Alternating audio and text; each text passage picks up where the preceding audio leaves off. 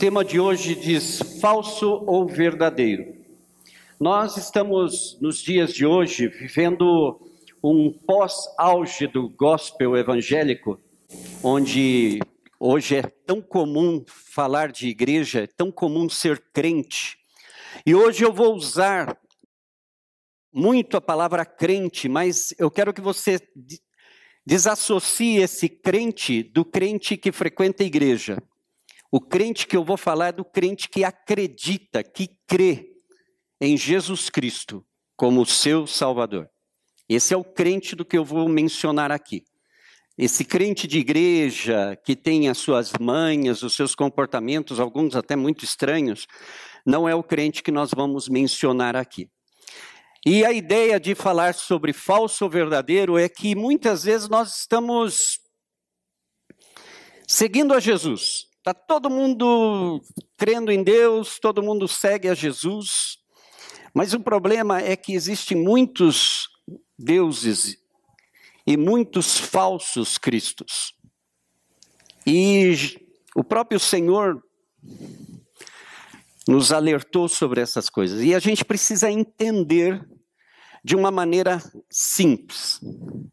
No meio desse sermão, eu vou mencionar a questão da nota falsa. Já alguns de vocês já escutaram, já viram isso em internet, de que ah, em alguns lugares, principalmente em, em, ah, em banco, em agências de governo, as pessoas estão constantemente com notas verdadeiras. Elas nunca põem na mão notas falsas. Para ter uma identidade do que é verdadeiro. E nós, como crentes, não aquele de igreja, mas como aqueles que creem em Jesus Cristo, nós também precisamos questionar nos dias de hoje se a nossa fé ela é falsa ou é verdadeira. Eu estou seguindo um Deus falso ou um Deus verdadeiro? E é o tema, e nós vamos começar com 1 de João 5,20, que diz: E sabemos que já o Filho de Deus é vindo e nos deu entendimento para que conheçamos ao verdadeiro. E no que é verdadeiro estamos, isto é, em seu Filho Jesus Cristo. Este é o verdadeiro Deus e a vida eterna. Não é tarefa fácil separar o crente verdadeiro do falso. São tão parecidos que há o risco de alguém tentar separá-los e se enganar de modo que apenas no tempo de Deus, mediante a apresentação dos frutos, é que o julgamento acontecerá. E isso não nos toca a nós. A grande questão está no fato de que as características do crente verdadeiro não são externas, mas trata-se de uma atitude de coração, de uma mudança de mente, da maneira como se relaciona com o Senhor Jesus.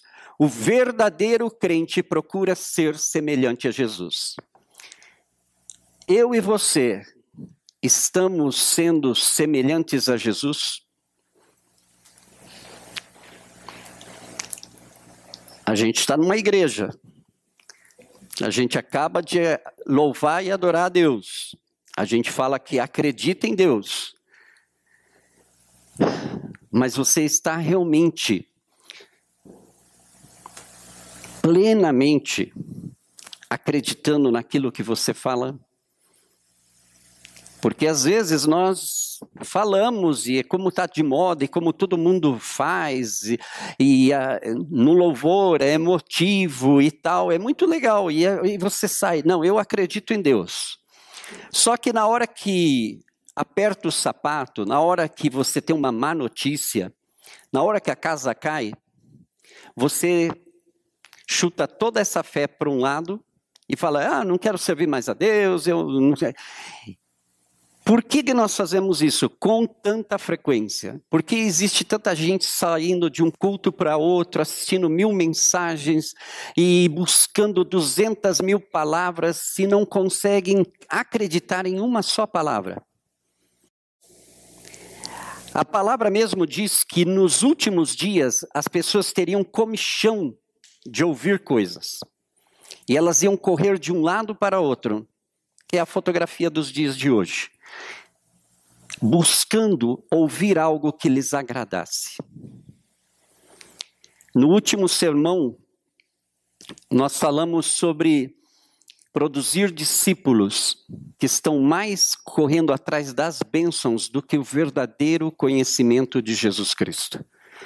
E aí é uma mensagem desagradável para a época de hoje. É mais fácil eu falar, olha, você é vitorioso, a bênção está contigo, do que eu falar, olha, negue-se a si mesmo, tome a sua cruz e segue a Jesus. Essa não é a mensagem gostosa. A gente quer as coisas boas, mas a gente não quer pagar o preço por aquele que nos dá todas estas coisas boas. Crentes sabem quem é Jesus. Crentes confiam naquilo que Cristo fez. Crentes fazem o que Cristo manda. Vamos lá. Vocês sabem quem é Jesus? Não estou falando Jesus do filme. Se vocês assistiram vários filmes eh, cristãos, tem Jesus de cabelo loiro, olhos azuis, moreno. Na última tentação de Cristo, ele desce da cruz e casa com Maria Madalena.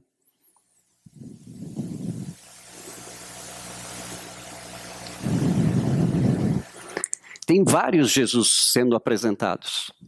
Mas qual é o Jesus que eu estou acreditando? Qual é o Jesus que, quando eu encaro o problema, quando eu encaro o inimigo, quando eu encaro as dificuldades dessa vida, a que Jesus eu estou buscando? Aonde eu estou depositando a minha fé? Será que nós estamos absolutos crendo em Jesus Cristo que morreu e ressuscitou por nós e estamos vivendo de acordo ao que a palavra diz que ele é em nós e daquilo que ele faz através de nós por meio do Espírito Santo? Nós estamos realmente sabendo quem é o Jesus que nós estamos buscando. Eu vejo a carinha de vocês e eu estou seguro de que aqui, pelo menos, há uns dois ou três Jesus. Cada um está buscando um Jesus. E eu estou falando de um e você está pensando no outro.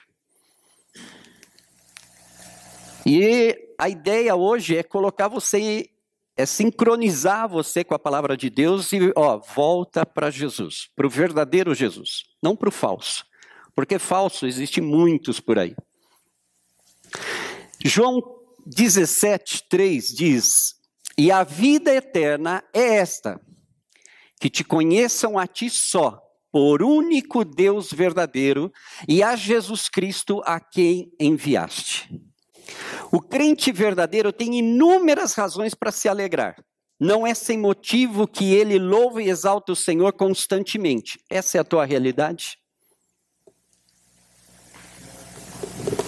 No discipulado, nós estávamos falando sobre Paulo e Silas, que estavam no cepo, amarrados num, numa prisão fedorenta, num calabouço, e à meia-noite, esses dois homens estavam cantando louvores a Deus. Nós basta ter uma má notícia. Um problema. E aonde está Deus para resolver o meu problema?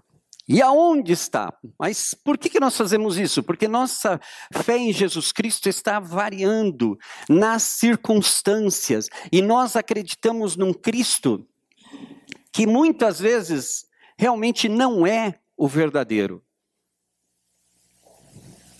Não é sem motivo que ele louva e exalta o Senhor constantemente. Você louva e exalta o Senhor constantemente? Pensa.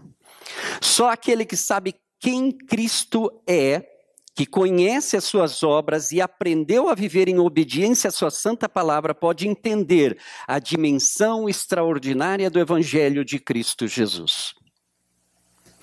A gente vivendo na igreja há 20 anos e ainda não conhece o extraordinário poder do Evangelho de Jesus Cristo que transforma, que subjuga demônios, que cura enfermos, que liberta, que salva, que transforma, que abre portas, que rompe as cadeias. Ainda muita gente, durante muitos anos, vivendo de um Cristo que não é o verdadeiro Cristo. E igual que nas notas falsas, Às vezes a gente prega tanto sobre as coisas erradas que estão nas igrejas e tal, e nós deveríamos fazer o contrário, nós deveríamos pregar unicamente a verdade, para que você e eu nos acostumemos só com a verdade, e aí, quando aparecer uma nota falsa, nós vamos identificar fácil. Nós vamos identificar, epa, esse não é o Cristo verdadeiro. Opa, essa não é uma fé num Cristo verdadeiro. Opa, eu estou me preocupando em vão, porque o Cristo verdadeiro já me trouxe a solução.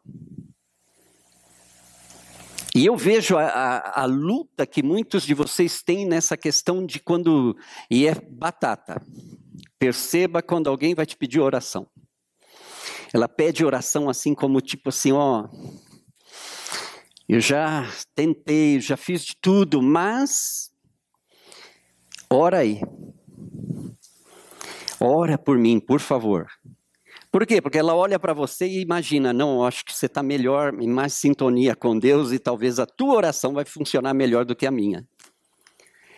Isso é uma fé num Cristo falso, porque o verdadeiro Cristo está habitando em você, se você entregou o teu coração para ele, ele habita em você, ele te ouve, e o mesmo poder que ele derramou não foi para uns, foi para todos. O mesmo Espírito está atuando em todos. Há problemática é: eu estou realmente colocando a Cristo em primeiro lugar na minha vida e eu estou acreditando realmente num verdadeiro Cristo que pode transformar, ou eu estou angustiado, desesperado, porque o Cristo que eu creio, eu tenho dúvidas de que ele pode mudar a história.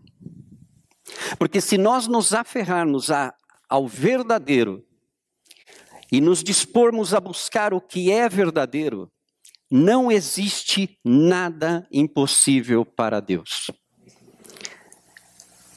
Não existe. Então, olha o teu problema. Qual é a tua dificuldade hoje? Você estaria disposto a entregar o teu problema totalmente nas mãos de Deus e dizer assim: Senhor, nunca mais vou me preocupar por este assunto, porque sei que o Senhor cuida e o teu cuidado é melhor do que tudo que eu possa imaginar. É legal, né? Aqui, amém, glória a Deus, sai bonitinho, mas lá fora, amanhã, quando o patrão te demitir, amanhã, quando você descobrir que o cliente não pagou, amanhã, quando o médico diagnosticar algum problema, é aí que você vai falar: bom, não, eu não vou me preocupar porque eu acabei de entregar tudo para meu Deus e Ele tem cuidado de mim. Essa é a fé num verdadeiro Cristo. É por isso que muita gente está numa dificuldade de, ah, eu vou para a igreja, não vou para a igreja. Tem gente, muita gente que vai na igreja. Vocês têm parentes que estão na igreja, mas a vida deles não não bate com as escrituras, não bate com o Cristo que é de verdade. Aí você fala, pô, mas ele está falando de Cristo, mas ele tem uma vida que parece que ele anda mais com o diabo que com Deus. A forma como ele reaciona, a forma como ele faz as coisas, não tem nada a ver com o Cristo da Bíblia, que é santo, que é justo, que ama e que se entregou totalmente pelos demais. E a gente vê tantos crentes de igreja egoístas, miseráveis, gananciosos, preocupados com a fama, impondo-se em autoridade sobre as outras pessoas, quando o próprio Cristo, o verdadeiro Cristo, falou: Você quer ser grande? Serve a todo mundo. Você quer ser grande? Vai lavar os pés dos outros. Você quer ser alguma coisa no reino de Deus? Entregue-se. Você quer ganhar? Perca a tua vida. E hoje, irmãos, a gente tem que começar a pensar: nós estamos servindo a, a um Cristo que é de verdade ou um Cristo que é uma ilusão da mídia evangélica, da mídia religiosa. Porque há muitos cristos aí sendo vendidos, literalmente vendidos, que não são o Cristo verdadeiro. O verdadeiro Cristo, para começar, você não tem como comprar porque ele pagou um preço que nem os céus pode pagar. Quanto menos nós. O verdadeiro Cristo, ele é real. Só que por que, que nós estamos tão apegados a tantos falsos cristos? E a gente se confunde. Nós aqui, vira e mexe, tá, estamos conversando sobre isso. Por quê? Porque tem muitas pessoas resistindo ao verdadeiro Cristo. Por quê? Porque existem muitos falsos cristos hoje nas igrejas. Se prega de um Cristo que vai fazer. Eu conheço gente, olha, se Deus não me der o carro, ai dele. Ele vai se ver comigo. E isso aí eu não sei, porque se você servisse ao Deus verdadeiro, você não se atreveria a falar desse jeito. Eu sei, eu faço isso de vez em quando. A gente, pô, Deus, o senhor está de brincadeira. É muito comum hoje nas igrejas falar isso. Pô, Deus, o senhor está de brincadeira comigo. Mas peraí, epa, que Deus você está servindo?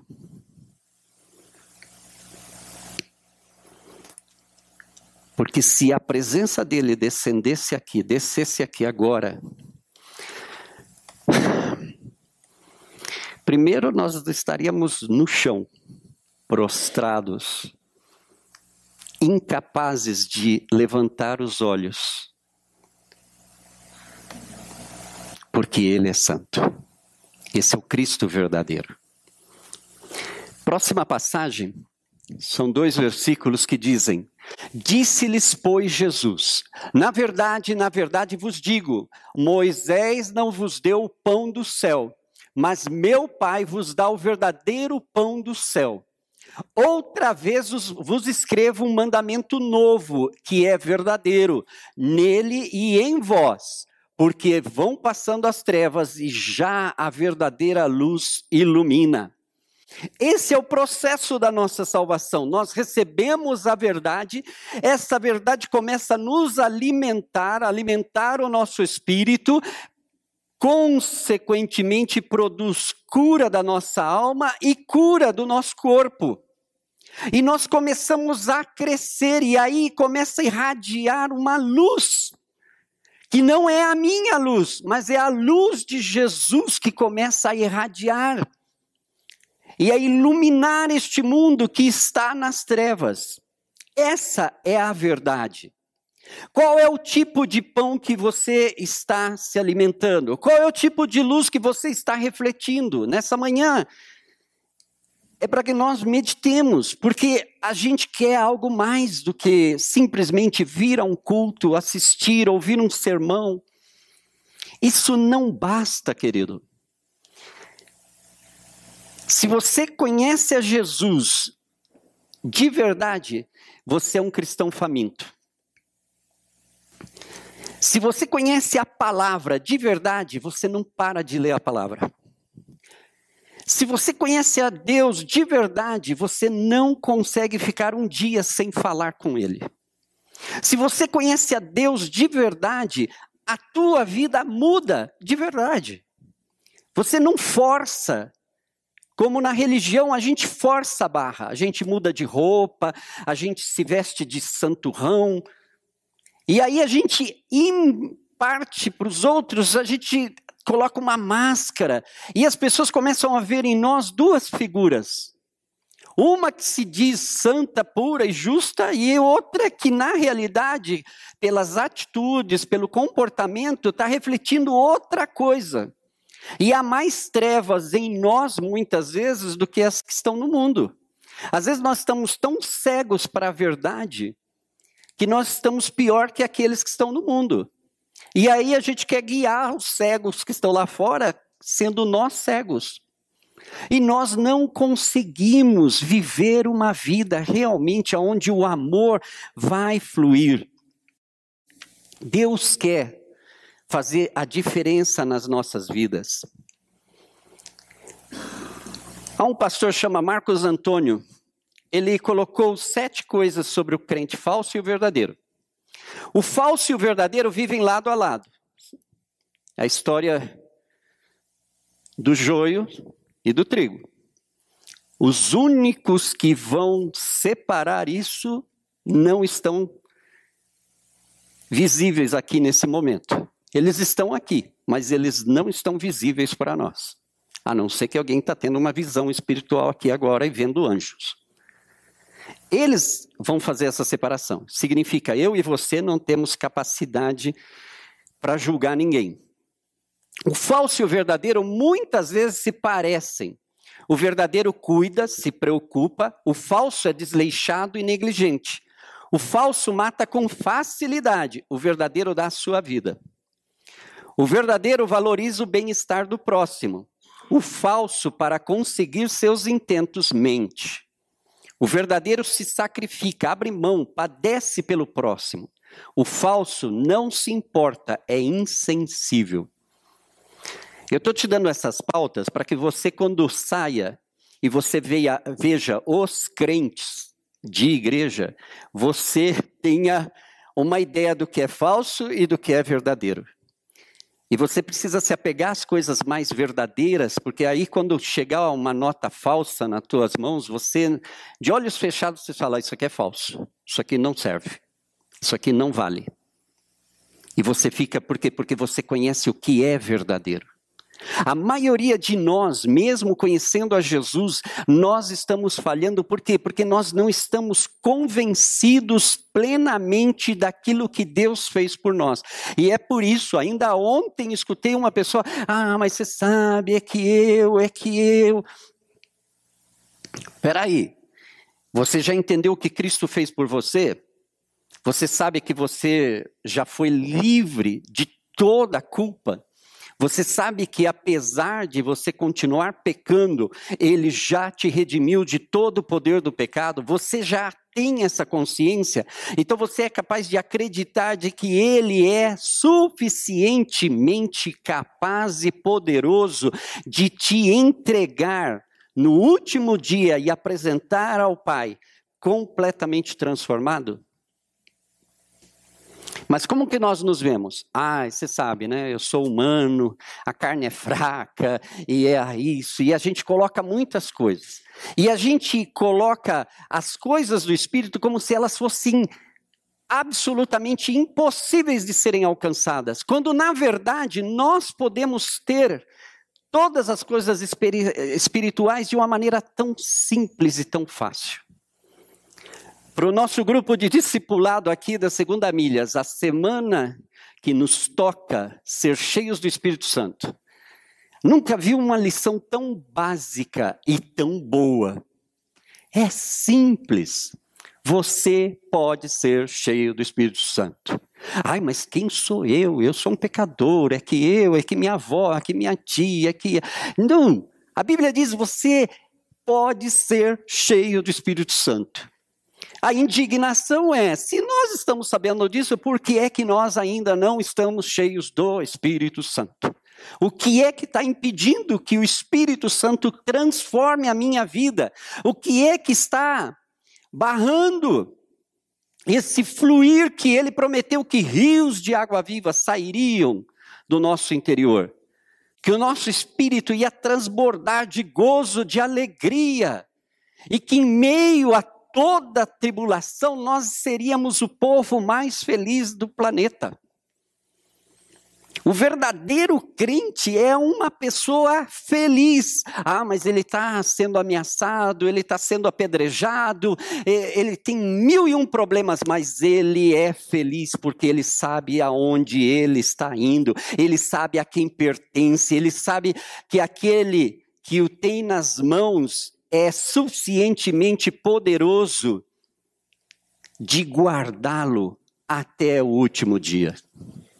Quando nós estamos seguros deste Cristo, esses falsos cristos já não vão dar, não vão ser ibope e não vão fazer parte mais das nossas redes sociais e nem mais dos nossos pensamentos.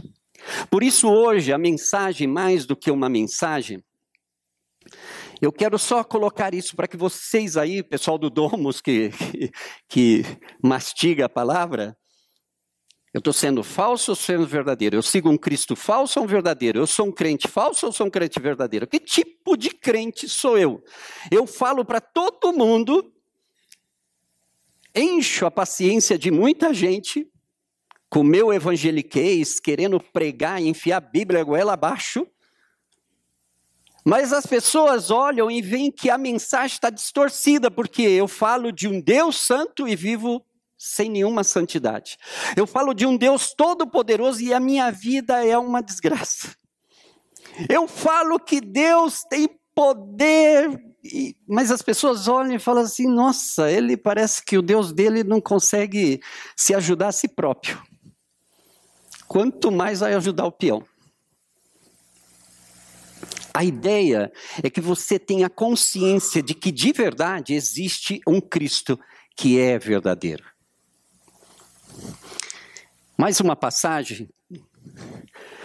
Prestem bastante atenção. Só o primeiro versículo já daria para vocês saírem da igreja e voltarem só daqui a um ano, depois que vocês fizerem tudo isso na prática. Quanto mais, irmãos, tudo que é verdadeiro, não falso, tudo que é honesto, tudo que é justo, tudo que é puro, tudo que é amável, tudo que é de boa fama, se há alguma virtude e se há algum louvor, nisso pensai. Em que você chegou aqui na igreja pensando hoje? Nestas coisas ou nos políticos da Lava Jato? Nessas coisas ou na crise Nessas coisas ou nos problemas que você tem com a família? Nestas coisas ou em que você está pensando? Aonde você está pondo a tua atenção? A Bíblia diz que aonde está né, o teu coração, aí está o teu tesouro. Aonde nós estamos depositando a nossa fé? Aonde nós estamos realmente colocando Deus para agir nas nossas vidas? Quando eu posso permitir que o Espírito Santo venha e faça uma revolução na minha vida? Eu preciso deixar ele agir. Enquanto eu estiver determinando o Senhor vai fazer isso, o senhor, aqui o Senhor pode, ali não pode, e, e você ata e desata muitas coisas sem entender, na época dos movimentos de guerra espiritual, depois veio cura e libertação. A gente, eu nasci, desde que eu me converti a Cristo, eu sabia que tudo que atares na terra será atado nos céus, tudo que desatares na terra será desatado nos céus. Só que a minha lógica era uma coisa só. Até que um dia um missionário lá falando de uma mensagem, ele nos fez imaginar: olha, imagine aqueles filmes de faroeste. Lembra daquele pauzinho para amarrar o cavalo na frente do bar? Então coloque assim: tem dois bares, tem dois pauzinhos aí. Aonde você está amarrando o teu burro e aonde você está desatando? Da onde você desamarra ele para atar aonde? E a nossa dificuldade é que a gente é o ato, eu desato em nome de Jesus, vamos para cá, vai para lá e faz e tal. Só que eu não estou consciente daquilo que eu posso e daquilo que eu não posso fazer. É lógico, nós não vivemos no tempo do faroeste, nós não somos americanos, pelo menos não identifico nenhum aqui. E a gente não entende muito essa lógica aí daquele pau. Só que, curiosamente, no Velho Oeste, só amarrava o cavalo naquele pau se você entrasse naquele bar. É igual hoje. Você para o teu carro no estacionamento e dependendo do lugar, aqui no San Marché já tem essas placas. É para gente que vai estacionar e fazer compra no mercado. Não é para gente que vai estacionar, deixar o carro ali dois dias e vai passear. A gente tem que saber aonde que você está parando, aonde que você está entrando, aonde que, da onde que você está saindo. O que é que você quer da tua vida para que Deus transforme a tua casa? O que é que você vai deixar Deus fazer? Até que ponto você está disposto a confiar plenamente em Deus e entregar tudo nas mãos dele e falar: Jesus, a partir de hoje eu quero ser feliz. A partir de hoje, venha o que vier, eu serei feliz, independente de qualquer circunstância. A partir de hoje, qual seja o meu problema, eu te louvarei porque eu sei o final da minha história. E o final da minha história é glória é poder, é honra, é salvação, é eternidade. O final da minha história não é cair morto e ser enterrado como indigente, é todo o contrário. Nem a morte me segura. Oh, glória! Nem a morte nos segura.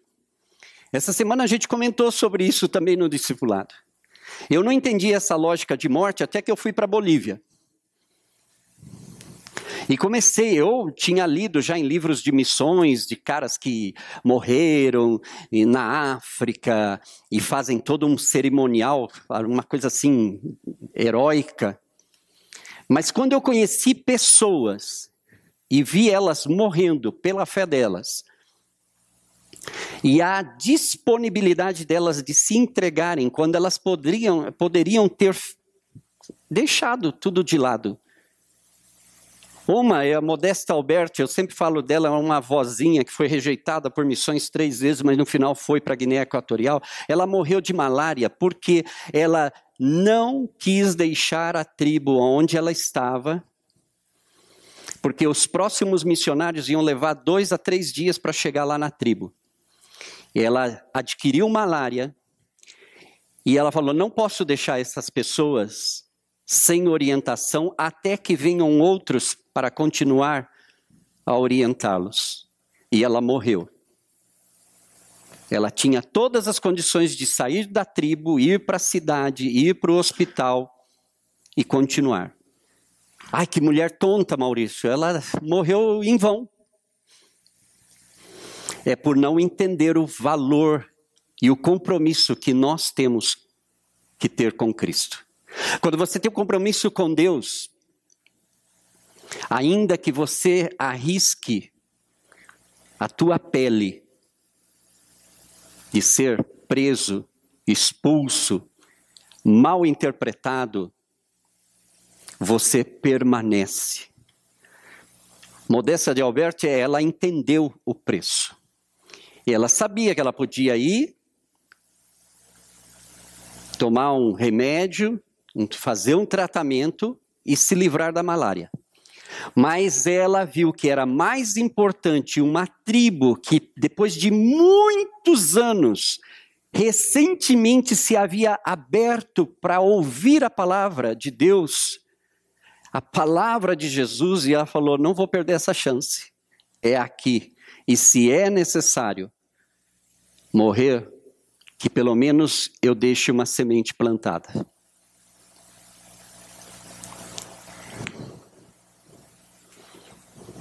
Naquela região hoje, para informação de vocês, para alegria geral da nação, há dez igrejas avivadas. Mas alguém morreu por isso. Quando você veio aqui hoje na igreja, falou: hoje eu vou pedir para o pastor orar, hoje eu vou pedir para os irmãos, porque eu, as coisas estão feias lá em casa, o bicho está pegando lá no trabalho, e hoje eu vou você não estava muito seguro do teu compromisso com Cristo. E é isso que tem que mudar nas nossas vidas, porque, em primeiro lugar, o nosso Cristo verdadeiro está às portas, e logo, logo, qualquer dia desses, você vai ouvir uma trombeta, ou talvez não a ouça, que é o problema. O problema é que você não escute essa trombeta. Se você escutar, glória a Deus, você já está mais que garantido. O problema é, e se você não escutar?